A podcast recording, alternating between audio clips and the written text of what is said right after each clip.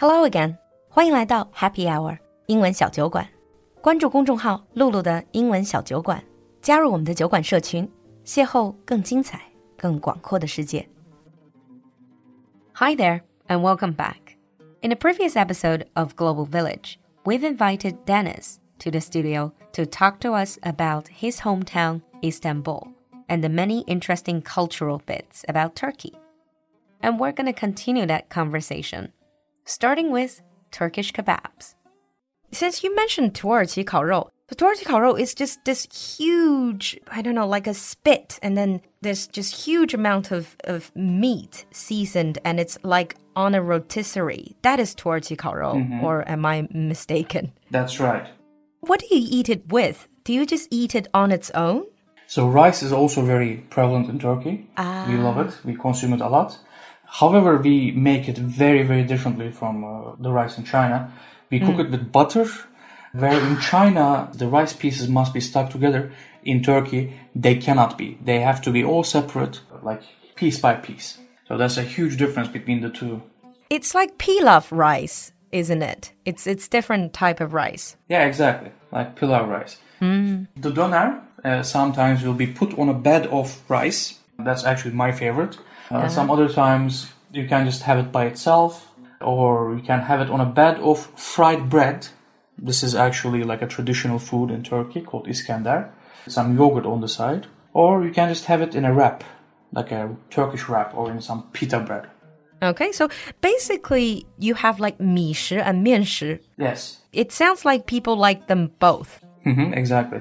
Like the wrap version is consumed more often because, like I said, people on the go eat them. They're like fast food. It's easy. Yeah, it's easier, definitely. Okay, and I do want to ask you one more thing about food. We've talked about all these, you know, meat and 主食. Yeah. What about sweet things? Because I've heard Turkey is also very famous for its own unique desserts. Yeah, uh, you might have heard um, Turkish delight. You might Yeah. have heard of this. So this is, uh, of course, uh, in the name you can see that it's Turkish. It's very famous all around the world. It's basically like a sweet. It's a dessert, of cube of dessert that has like walnuts or pistachio or whatever in it. It's covered with powdered sugar. Yeah, it's very famous.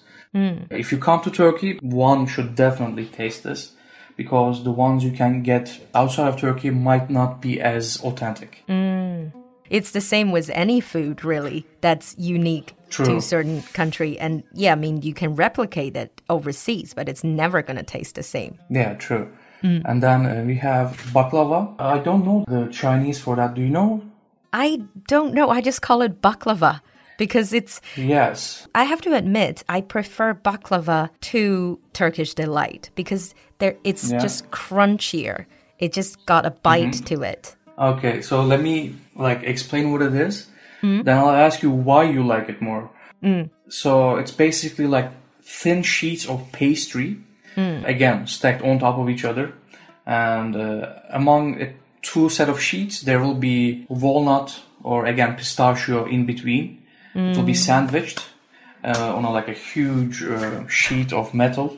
Hmm. And then this sheet of metal will be cooked with a sugary syrup in a big oven. And then hmm. the final result is baklava. So you did say it's like crunchy and like more savory and stuff. What do you think about Turkish delight? I'm not sure what it is about Turkish delight. It's just I can't explain, but I just feel like the texture of baklava uh, seemed to attract me a bit more because if you think about it, there's they use pretty much the same ingredients, right? Or similar ingredients in these two. Yeah. Mm. But one thing that I do want to mention is your ice cream. And then also, especially people who sell those ice creams, they do play tricks on you, don't they? Yeah, you must have seen or you must have experienced this yourself.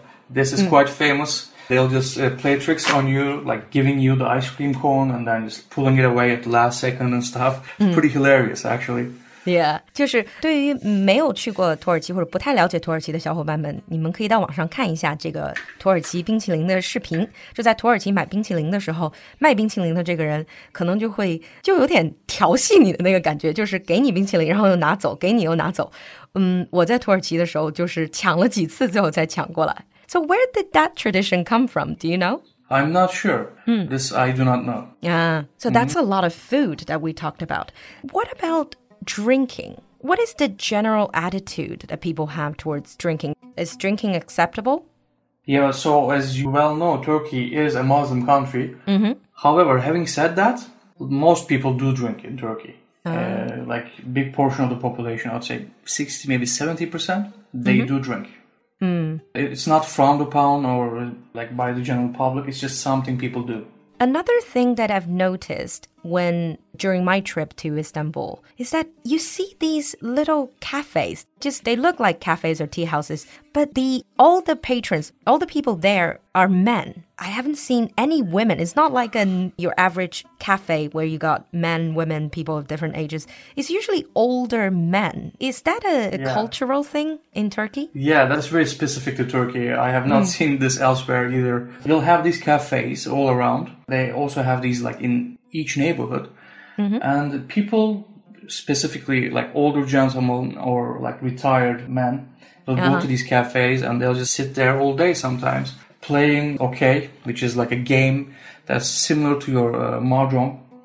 and you know they'll smoke their cigarettes and they'll okay. drink their teas and they'll conversate uh, they'll they'll gossip uh, yeah and they'll just spend their times like that it's not like this is like a mahjong center well with where tea or coffee is also served. Kind of, yeah, you can think of it like that. 嗯，有点像中国这个老年人棋牌活动室，但是一般都是男性。Is there like an actual rule saying that only men no. are allowed? Ah.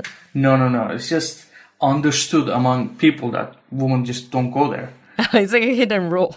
yeah, I mean, I think uh, they would be bored there, mm. really.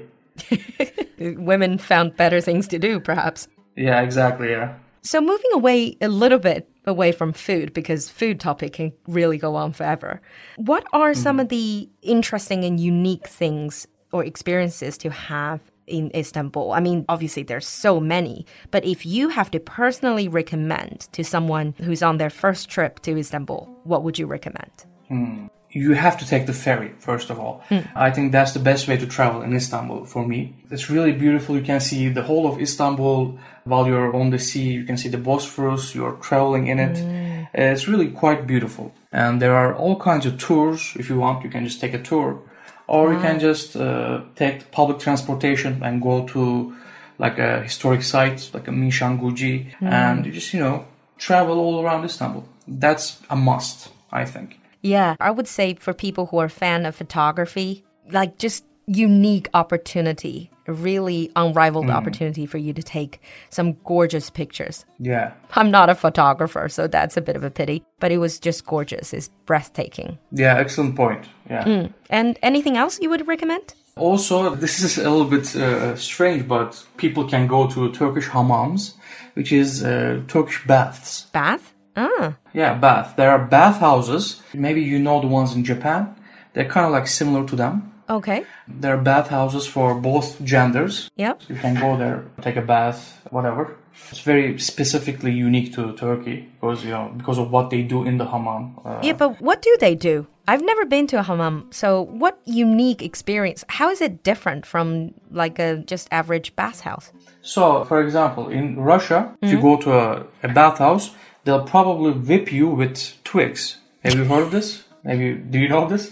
yes, I've actually yeah. heard of it. So in Turkey, we have the same kind of like excruciating experience, mm. which is you go there and they'll rub you up and down with something called, you, you won't know the Turkish name, but it's like a material that's similar to sandpaper. So they'll like they rub you up and down, down very strongly.